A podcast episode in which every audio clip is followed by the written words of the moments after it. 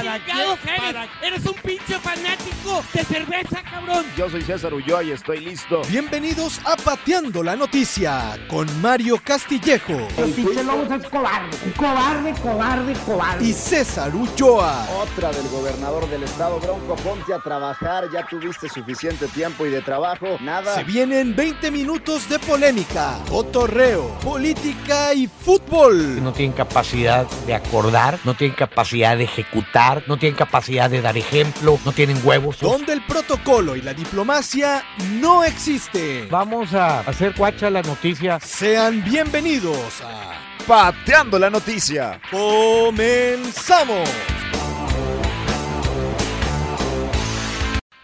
Pues ya listos para arrancar el octavo episodio de Pateando la noticia. Mario, ¿cómo andas? Muy bien, César, pues con mucha información y no más de 30, 32 minutos, dijo mamá. Oye, nada más para que se agarren en el tráfico, se vayan tranquilos y se les vaya Mientras- el. Mientras que la señora ve la novela, pues nos puede oír. Camino Entre Cheve y. Cheve mejor. Oye, muchos dicen que van saliendo del trabajo, como el tráfico está de la fregada. Claro, claro, la claro. Bueno, hay temas bastante variados, sobre todo.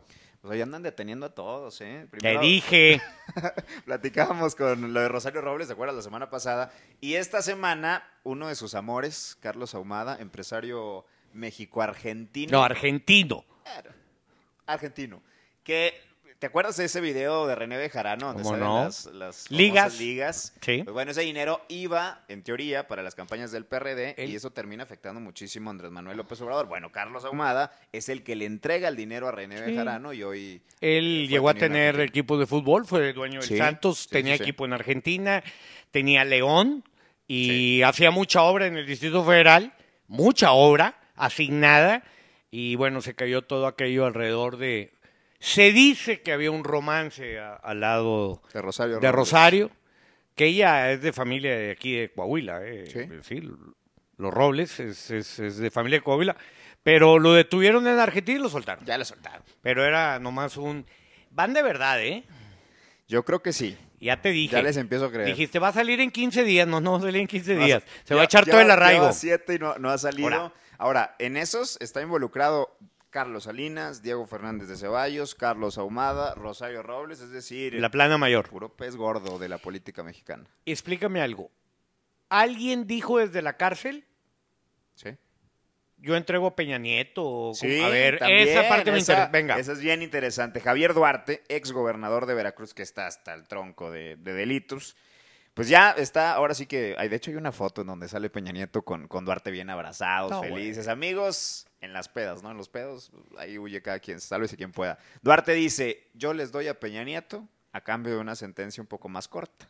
Entre las cosas que dice que puede dar de Peña Nieto es comprobar el desvío de recursos del gobierno de Veracruz a la campaña de Peña del 2012.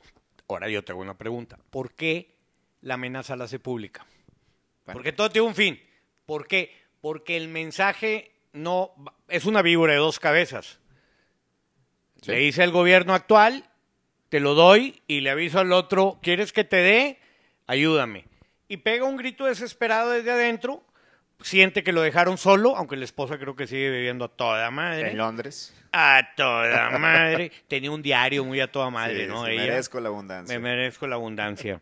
Y bueno, pues ella, ella, ella, para que veas, yo por eso te lo dije el otro día, se lo decía en otro programa de radio, yo hubiera querido ser mujer. Es- En, en la siguiente vida, si Dios me va a escoger, quiero ser mujer. Tiene al viejo en el bote y ella en toda Londres. madre. Para toda madre. Ah, bueno, Du- Duarte tiene ahí sus, sus seguros de vida, yo creo, ¿no? Y nada, tonto. Prim, Ya sacó un video, ¿te acuerdas cuando dice... Yo creo que fue muy ya tonto. estaba Yo todo? creo que ¿Tú fue muy tonto. De verdad. Claro, fue muy burdo, muy tonto.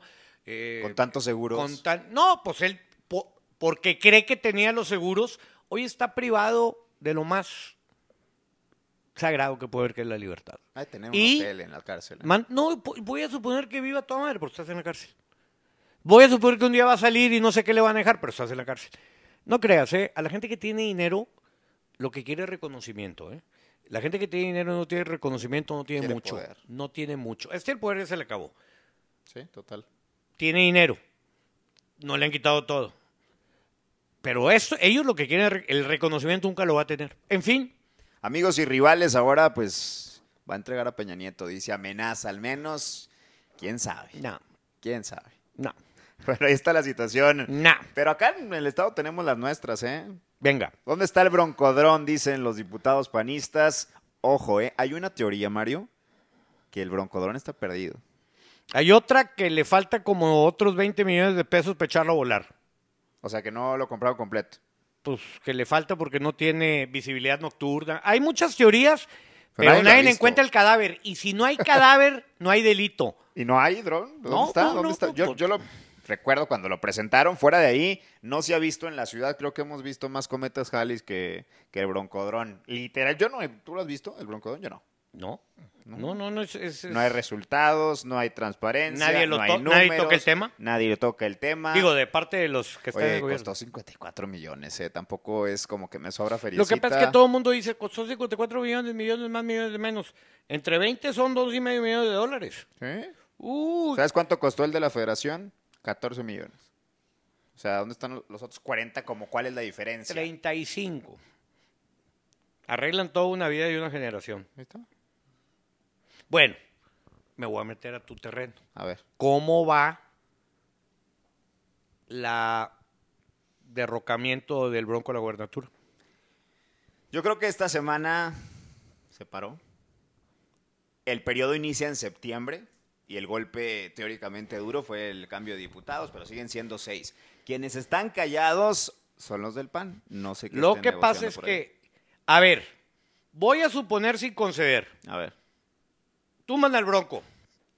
¿Quién políticamente se lleva los aplausos y los laureles? Samuel. Ah, bueno.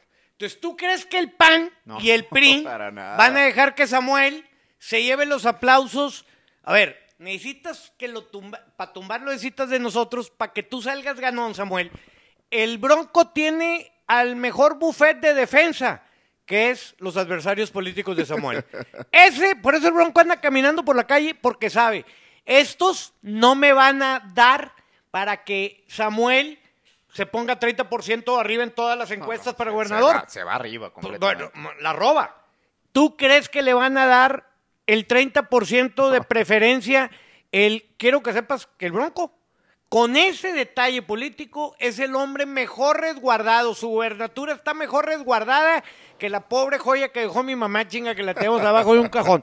En serio, Sus está escoltas- mejor resguardada que la virginidad de un adolescente. es que es el ajedrez político. Si Ah, claro. mueven esa pieza, Por se hacen jaque mate. Y si Samuel realmente le hubiera interesado el beneficio de la comunidad regiomontana, no se viera él lanzado con el garrote de que yo soy el que traigo la espada de cortacabezas, sino, a ver, aquí vamos en un frente común por el beneficio de la sociedad, todos donde nadie va a llevarse un aplauso más que otro, por el beneficio de la sociedad como verdadero congreso.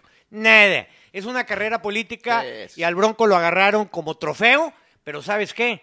El PRI y el PAN le van a hacer toma. Tú, sa- es más, nos vamos a juntar para darle la madre a ti, porque hoy el PRI y el PAN están más preocupados por Samuel que por el Bronco. Ah, totalmente. No, el bronco está muerto. El bronco es un- Bueno. un, perro amarrado que le pegas y ya no pasa nada. Y que no te va a hacer nada. Entonces el Bronco Nunca está muy resguardado, va a acabar la gobernatura, el PRI y el PAN lo van a defender, simplemente no lo van a defender, no le van a entrar al jueguito, vete por la libre Samuel, a ver dónde quieres llegar. La única que le entrarían es que, y vino el presidente nacional del PAN este fin de semana, dice, pues una alianza pudiera ser. Yo soy de la idea, ahí te va mi teoría ahora, yo soy de la idea de que el PAN, si se pone inteligente, va en alianza con Movimiento Ciudadano, ponen de candidato a Samuel y se reparten la victoria. No. No la derrota, la victoria. Yo creo que esa sería la No mejor jugada que pudieran hacer El ambos PRI y el. PAN van a perder, per- van a preferir perder en la urna. He escuchado eso. ¿eh? Claro, pero definitivo ¿Tú, ¿Tú administrarías la victoria o la derrota? la derrota. De verdad, claro. Aquí el secreto vuelve a ser lo mismo. Samuel puede ser gobernador igual que el Bronco, pues si no tiene mayoría del Congreso no va a hacer nada. Ahora, Samuel está muy próximo, si se quiere tirar ruedo, a que toda la fortuna que rodea a su familia de un despacho contable la sostenga. Porque, y es política. Sí. Y el juego lo empezó él. Me imagino que trae una armadura Yo creo que sí. y antibalas. Pero trae demasiada gente que dice que esa armadura no está blindada. Yo soy de la idea de que se tiró demasiado pronto y que todos sus adversarios, mira, están como francotiradores esperando a que se llegue el Este momento. no, es el- no son los tiempos políticos. Yo soy también de, la, de esa misma idea. Se aventó demasiado pronto, pero Ey, pues tendrá que moverse. estudió primaria aquí, acá, ¿Dónde? por acá. en del paseo. En el paseo. Paseo residencial. Sí. Ahí vivía yo cerca. Ándale, por ahí, Estamos ahí tenía la vecinos. casa, ahí, por ahí, ahí. gente trabajadora, yo conozco Gente- mucha gente sí. de éxito. Gente Yo no estoy en contra, más que en política.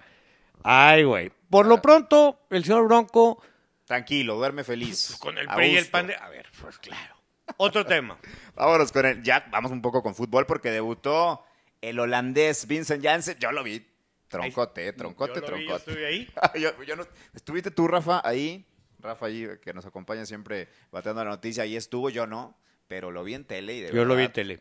Híjole, yo lo vi troncón. No sé cómo lo viste. ¿Tú lo viste, Trocón? Sí. No, yo creo que lo vi. Uno es muy, es muy. A ver, no es momento para juzgar y, y reconocer aptitudes o no aptitudes. Lo que yo sí reconozco es que el señor no rehuye a una obligación de ser figura importante. ¿Sabe? Y eso para mí es el primer paso. O sea, no rehuyó al protagonismo al cual está contratado que, que asuma. Y yo eso lo veo muy positivo. Dos, al Rayado le gustó. Al Rayado le gustó. Lo aplaudió, lo ovacionó y le gustó. Y este producto está hecho para el aficionado. Si al aficionado le gusta, esto jala.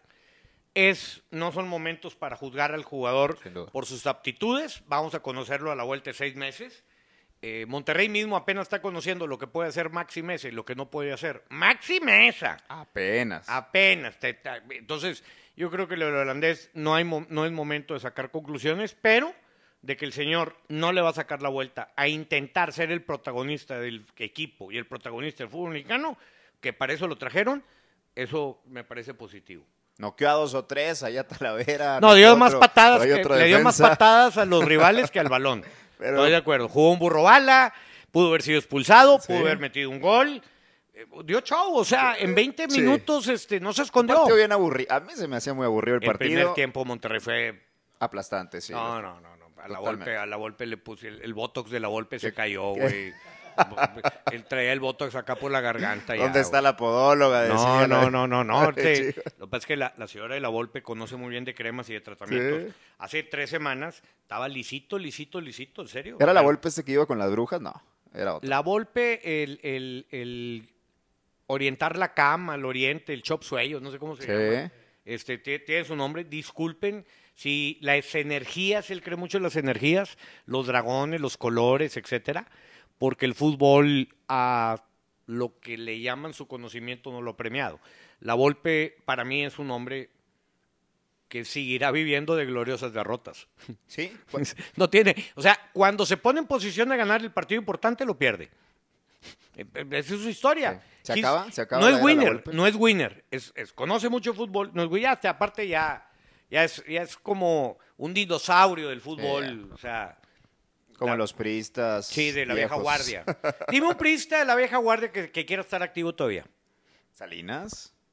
Vamos a tener No, tiempo ese va a estar, ese va a No, estar pero siempre. saliste de poder. Aquí en el Estado. A ver, En mi compadre Estado. Benjamín Clarión es un viejo viejo priista de la Claro. vieja guardia y ya no está activo y quiere estar activo o si está activo o no está activo. Yo creo que sí está activo. Diego, to- todos esos políticos están activos mediante otra gente, por supuesto. Pero no tienen ya un, un- un- una van fuerza política. Van perdiendo la fuerza. Van perdiendo el punch. Y ahora, pues el PRI está, está muerto, o sea, ¿qué poder puedes tener? No, pero ya salieron, ¿no? Que quieren sacar un PRI. Regresaremos, dice una narcomanta que pusieron por ahí. Narcomanta. Qué mendigo Es, eres. una- es, una- es un mensaje del PRI, regresaremos. Da, da igual de terror, de...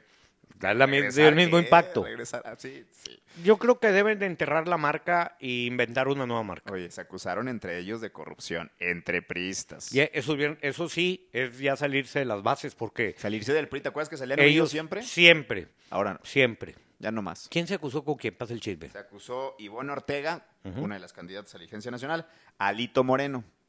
El nuevo dirigente nacional y renunció además Iván Ortega, que es una de las periodistas de la vieja escuela, pero ya son varias las acusaciones de que esta elección estaba, antes de votarse, ya estaba arreglada. La, todo mejor la bancada, la bancada ya de Morena, güey. Ah, Ay, sí se dieron te. Batres contra Monreal. No, hombre, le sacó, le sacó, le sacó senadores de otro, de otro partido para que votaran. Eso. No, no, no, son una chulada. Cobrero, de verdad. Cochinero. Solo le quitan la presidencia y Monreal rodeado de senadores. No, no, no. La cuarta transformación está. A mí me encanta porque una fichita. fueron los dos con el presidente, cada uno por su lado. Lacayo de ahí, claro, ¿qué onda? Todos por el bien de la presidencia de usted y está bueno. la- No, no, no, no, no. No, son un show de verdad. Pero bueno, ahí queda lo de Vincent Janssen. ¿Le auguras un buen futuro? Es una moneda está en el aire. Son, eh, son apuestas muy bravas. Son apuestas en fútbol. No hay contratación que no tenga riesgo. Eh, la vara es una mejor performance en goles que Funes Mori. Y eso ya no es fácil, ¿eh? Estás hablando del tercer, cuarto goleador de la historia del Monterrey, segundo de la historia del Monterrey. Y que lleve al brillo que Ginac llevó a Tigres para poder revaluar lo que se puede llegar a alcanzar con él. Y las varas están Complicado. altas. Sí, no, muy complicado. Entonces, este, ese es el reto. Se viene Santos, además. Rayados lleva 9 de 9 y pudiera ser 12 de 12. Yo soy de la idea de que es una No es favorito contra Santos. Muy pesada. No, no es favorito contra. SAT, pero lo platicaba la seis semanas. Es uno de los es uno de los, es el partido de los siguientes cuatro que creo que no va a ganar, pero va a ganar los siguientes tres, sin duda. O sea, este no lo gana. ¿Empata o pierde? Yo no te digo que no lo gane. Las probabilidades de que gane no son muy grandes, como los siguientes tres. Oye, hay un tema que ha causado polémica por acá en, Monterrey, pero es un tema mundial. Es la credibilidad que va perdiendo la iglesia. Mario, en, en- en Monterrey ya nadie quiere sacerdote. Nadie quiere ser sacerdote. Ya nadie quiere ser religiosa. Nadie quiere ser religiosa. Ya roban las iglesias, los extorsionan y demás. Es decir, ya no, ya no hay respeto. A mí me parece que tiene mucho que ver, mucho, con este abuso de sacerdotes, con pederastía. Oye, decía, y me tocó ahí estar platicando con el arzobispo, decía, es que un terreno en la carretera nacional, Sí, de una iglesia que está construida arriba del que terreno. lo donen por fe. Esos O sea, tiempos se acabaron. yo- yo mi casa no la voy a donar por fe. No soy un especialista como en muchas materias, pero desde que yo estaba muy joven hay una ausencia de vocaciones, nadie quiere ser. eh, la iglesia tiene que reinventar. Y creo que tampoco es la institución más antigua, la institución más antigua ¿Sí? Sí, sí. en la tierra, tiene que modernizarse y reinventarse. No es fácil, No, no, no es fácil. Eh, también, losas pesadas, también este, la gente empieza a tener un tipo, la gente requiere la fe, o sea, hay gente, Requiere creer en algo, Mario. sí, requieres creer en algo. Y las creencias de cada quien son muy respetadas, Sí. la vida eterna también. Históricamente la iglesia y las iglesias han vendido eh, la vida eterna, el diezmo. eh, yo conozco muchos, muchos industriales en el mundo. Ahí te van Hacen la 200,000 cochinada y luego van y dan la donación a la Para iglesia. medio limpiarse, ¿no? Pues medio se limpia, pues sí, digo, sí se limpia. Yo no sé, porque yo no he ido a la vida eterna a Ni ver yo, si es cierto. Yo. estoy seguro que voy a llegar allá al cielo y me digo, tú sí ligaste, güey. Todo eso sí está permitido, Mario. O sea, porque tampoco nadie ha venido allá Es para acá. ¿Cuáles son las reglas? Pero sí necesitamos este, tener fe y creo que eh, los valores, sí, los valores como tal son importantes. Pero la iglesia, como todas las instituciones, se tiene que ¿Te das modernizar. cuenta cómo vivimos esa renovación de casi todo? De la iglesia, de los partidos políticos, de gobierno, de sociedad. de El la- agua estancada a los tres días apesta. Y creo que ya son varios. Son cosas que se sabían, me parece, todo esto de pedastía, de Sí, pero se abusos. protegió. Mucho, Hay unos documentos mucho. periodísticos increíbles. Lo, el caso de Filadelfia, Estados Unidos, sensacional en la película, ¿eh? Sensacional. Lo del Nazón. No, lo del padre del Maciel, etcétera, ¿no? muchísimos casos. Muchísimos que ya casos. Salieron a la luz y terminan ahogando a la iglesia. Tendrá que reinventarse, me parece, hoy que la fe va a seguir, va a continuar, no se acaba, porque No se la acaba. gente necesita creer en que el siguiente presidente va a cambiar las cosas, en que hay un Dios que hace todo. A mí la figura del Papa argentino, a mí me encanta. A mí se me hace un hombre tan sabio, Más mortal, ¿no? muy mortal, muy sabio, muy en su papel. Este, cuando le preguntaron por los matrimonios homosexuales, ¿quién soy yo para juzgarlos? Sí. Dijo todo. A mí, a mí, hay, yo conozco grandes sacerdotes. Yo fui creado alrededor de sacerdotes. No me arrepiento. Como todo, uno conoce todo, pero en términos generales, muy aprobado. Sí, definitivamente viene con esa renovación necesaria para la iglesia y me parece que desde ahí se acota bien. Ahora, Ahora, que es buen negocio de la iglesia, es buen negocio. Eso no lo vamos a negar. Para todos los industriales que quieran ahí. No, 100 no, pero en el mundo, en el pesitos. mundo, ¿eh? En el mundo. Dije, no, no, sí, es en un muy buen negocio. Oye, pero yo conozco varias personas que el sábado, mira, que le gritan a la esposa, que tratan mal a los niños, que se ponen Oye, espérame, unas, espérame, espérame, pero al siguiente van. Espérame, yo también conozco hombres y mujeres que dan la comunión y la chingada. y bruto y, y su primer eh, labor que es ser papás, los huercos son un desmadre, fuman mota y la chingada y luego también entre ellos se cruzan y no, no, no, no, o sea, eh, a mí eso de que se suben al púlpito a darse golpes de pecho para que vea todo el Aguas, mundo, son los primeros. aguas, a mí tampoco así que digas tú, agua, hay de todo, pero aguas. Ni todos. Ni todos ni ninguno. Ni ninguno. No, no, yo sí, en serio. Oye, ¿qué opinas de estas marchas del fin de semana de la Ciudad de México? Las marchas donde golpean a uno de los reporteros de TV Azteca y agarran todos con la violencia contra él y creo que se desvirtúa un poco, al menos desde los medios de comunicación se desvirtúa la lucha, la causa, la justicia alrededor de esto, ¿no?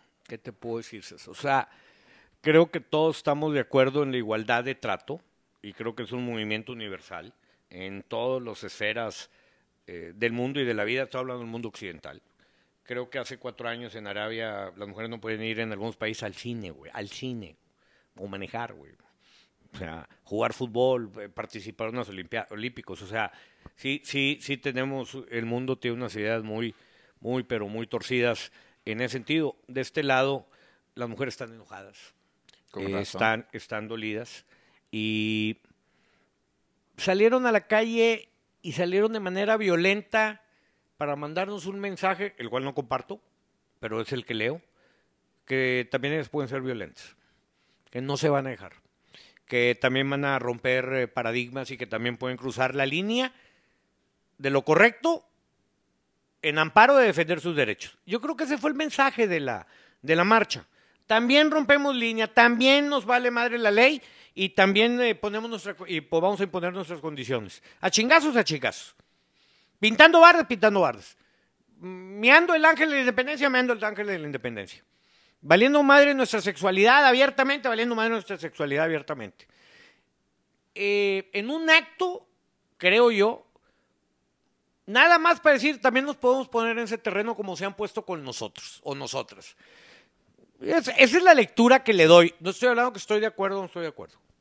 Yo sí creo que era la única manera de, de que les hicieran caso. Ya denunciaron, Pero a ver, ya les pero- pero, a ver. protestaron, lo hicieron en silencio, en paz, y nadie les hacía caso. Mario, y siguen matándolas. 9.225. Pero, pero, a ver, pero, pero sí, la sigue matando, pero es concientizar una generación que, que ya está torcida. Hay que ver esto que se está sembrando, lo van a vivir, nadie de los que protestaron ahora lo va a vivir a plenitud, lo va a vivir las nuevas generaciones. Pero es O sea, necesario que pongan esta No, piedra. pero, pero estoy de acuerdo, César. ¿Qui- ¿Quién va a impedir que hoy un pelado golpee a una mujer? O sea, ¿el gobierno? Pues no. ¿A, a quién, contra quién protestan? El sistema judicial es igual de ineficiente para el hombre que para la mujer. O sea, ¿contra quién protestan? Contra la realidad. Porque esto no es culpa de nadie, es culpa de todos. Por decirlo de una manera. ¿Cuándo van a ver los frutos en las siguientes generaciones? Esta generación está torcida y es el final y está torcida. Hoy vean la televisión. Todos los medios, en cualquier actividad, ponen a mujeres. ¿Por qué? Por el trato igualitario que se merecen. Fútbol, béisbol, estoy hablando de la parte que me corresponde deportes, Claro. noticieros, etcétera. Las grandes actrices se paran en las entregas del Oscar exigiendo salarios igualitarios si, como, los, como los primeros actores de reparto de una película. Esta futbolista, ¿cómo se llama? Bueno, está fregona. Está arriba de, en las encuestas. Y ellas sí te razón, quieren ganar igual que los hombres. Pero te digo la verdad, deben ganar más ellas, porque es mucho mejor la selección femenil de Estados Unidos que la de hombres. En calidad, Claro, en logros y calidad y todo. comercialmente, ¿no? No, también. ¿Sí? Claro. Pero este, eh, en fin, mira, yo creo que muchas de las cosas que hoy se están buscando cambiar en el mundo no van a cambiar de la noche a la mañana y se están sembrando para las siguientes generaciones. Y creo que sí, sí es necesario. Pero ¿Te bueno, acuerdas está- la película El planeta de los simios? Sí. Eso va a acabar pasando. Ellas nos van a golpear al- dentro de 150 años, ellas van a regir el mundo y nos van a golpear este, a nosotros. O sea, así como se truncó la famosa película y los simios acabaron esclavizando a los humanos, en, yo estoy seguro que en 150 años ellas van a, a gobernar el mundo y nosotros vamos a ser los sumisos. Y luego va a empezar otro giro. Es cíclico. Todo. Es cíclico. Va. No, pues es que este ciclo ya dura un chingo, ¿no? Sí, bueno, es que yo sí soy de la idea que o radicales o no hay, iban a hay- lograr hay una película nada. muy buena, una serie española muy buena que se llama La Otra Mirada. Ajá. Véanla. ¿Dónde? Eh, es, está, es española, es 16 capítulos. Está situada en España Ajá. en 1920 en un colegio para señoritas. Pero se tocan temas de, de- de- de igualdad de trato a la mujer interesantísimos apegados a la época. Muy buena la serie. Pero ya que andamos La con otra las mirada. recomendaciones, ¿la otra mirada dónde la encuentran? Pues este. Internet. Internet, eh, no, eh, Netflix o whatever. Ah, Netflix, ok. Debe tenerla. También hablando de Netflix, hay una, una serie que yo quiero recomendarles, me la chuté en un día, el domingo, no tenía nada que hacer. y se llama La del Apache, estas historias. ¿Cómo? la del Apache. Ah, bueno, el jugador de fútbol. Sí, Carlos Tevez. De Tevez, pero él nació ahí en Fuerte Apache. Fuerte Apache, buenísima historia, entrenaba entre balazos. No, no, él recibió una pelota y una pistola. Sí, e- exactamente. Esa es. es así una true story. Está de verdad bastante, bastante buena. El propio Apache te platica ahí cómo fue que vivió. Tiene ahí un problema familiar interesante, cómo lo resuelve y cómo termina siendo el fútbol. Como muchos otros casos, la única vía de salida del Así fuerte Apache en, Así en- es. en Boca. Y que además fue aficionado al Boca toda la El vida, ¿no? barrio se le pone Fuerte Apache Sí. con relación a una película americana. ¿Sí? Ah, claro. Pero no se las dejo el costo, pues está larga la historia. Veanla, son ocho- Hay ocho una película capítulos. de una estación en Nueva York que era fuerte, pero bueno. Son ocho fin. capítulos. Ahí está en Netflix. Veanla. Apache. La historia de Carlos Tevez, de verdad, buenísima. ¿Cuánto llevamos? Imperdible. No, pues ya. Sugar Daddies. Vámonos. Sugar Daddies. A ver. Está de moda, no está de moda, ya está muy descarado los Sugar Daddies en la del Valle. ¿Qué es un Sugar Daddy? A ver, ¿cómo se Un viejo azucarado. Estos viejos de tacuche, arriba de 50 años, todos con una posición deshogada.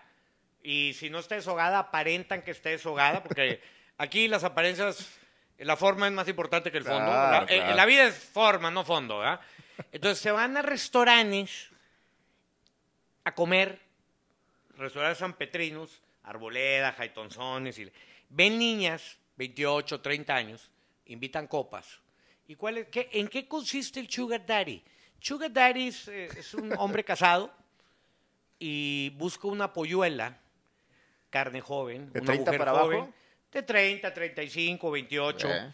eh, eh, y las dejan que tengan novio, que tengan su vida, pero yo te patrocino. A ver, mi reina, yo te pago el celular, te pongo un carrito en la compañía, vacaciones pagadas dos veces al año para que te vayas con tus amigas, ten tu novio. ¿A la isla del padre o qué? Te es tu novio. No, no, Cancún, Tulum, este, etcétera. Tú ten tu ¿Es tu novio. vida normal? Tú tu vida normal, nomás que I call you and you be there.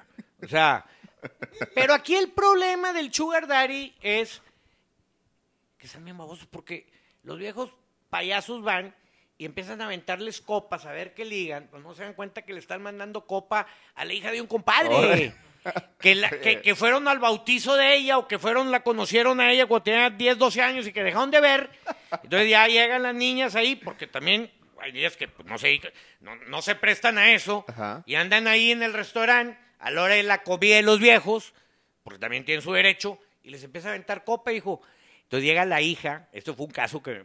Real, casos de la vida real. no sabes qué pasó. Mi tío, tu compadre, sí.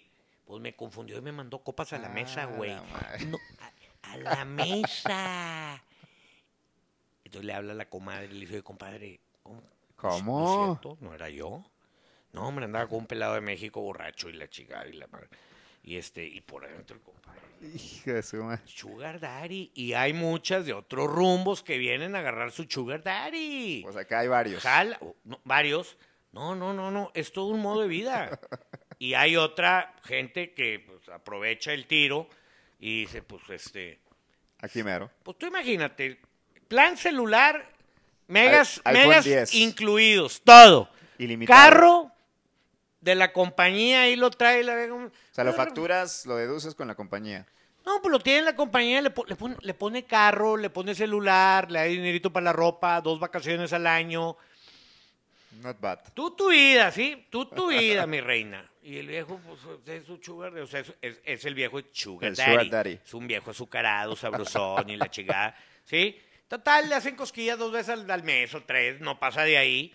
Y bueno, pero también los viejos se equivocan y empiezan a mandar No, copas A la del compadre. donde no es. A la nieta. A donde no es. Hay mucho sugar vez. daddy, ¿eh? En la del Valle. Mucho sugar daddy. Ahí me tocó una vez, Mario, que llegó una- uno de estos sugar daddies conocidos con una chava a cortejarla primero, por supuesto, y le dice, oye, yo conozco a tu nieta. Le dijo ella. Ella, él. ¡Ah! Lo desarmó. Ahí lo mata, ahí lo mata. Lo desarmó Ahí por lo completo, mata, no, lo mata. Mira, si se sentía de 20, 25, 30, ¡boom! No, pues En la última etapa de su vida. No, pues sí. Ahora, hoy la nueva generación de niñas le dan 10 y las malas a los sugar daddy, los agarran y los voltean y... Está bien, ándale, órale. Ahí los agarran. Sí, Ahí está. ¿Dónde, ¿Dónde los encuentran? Los Para- sugar para daddies, las chavas que nos están. Usted quiere detectar sugar daddy o niña que busca sugar daddy, váyase jueves, viernes a los hotel, a los restaurantes de la del Valle, vayan a los jaitones y encontrará quien busca y quién es sugar o quiere ser sugar daddy. ¿Eh? Ahí, Una mezcla muy interesante. ahí está entonces. Sugar Daddy se queda. Sugar. Daddy. Vámonos, Mario. No necesariamente sefardita. Adiós, bye.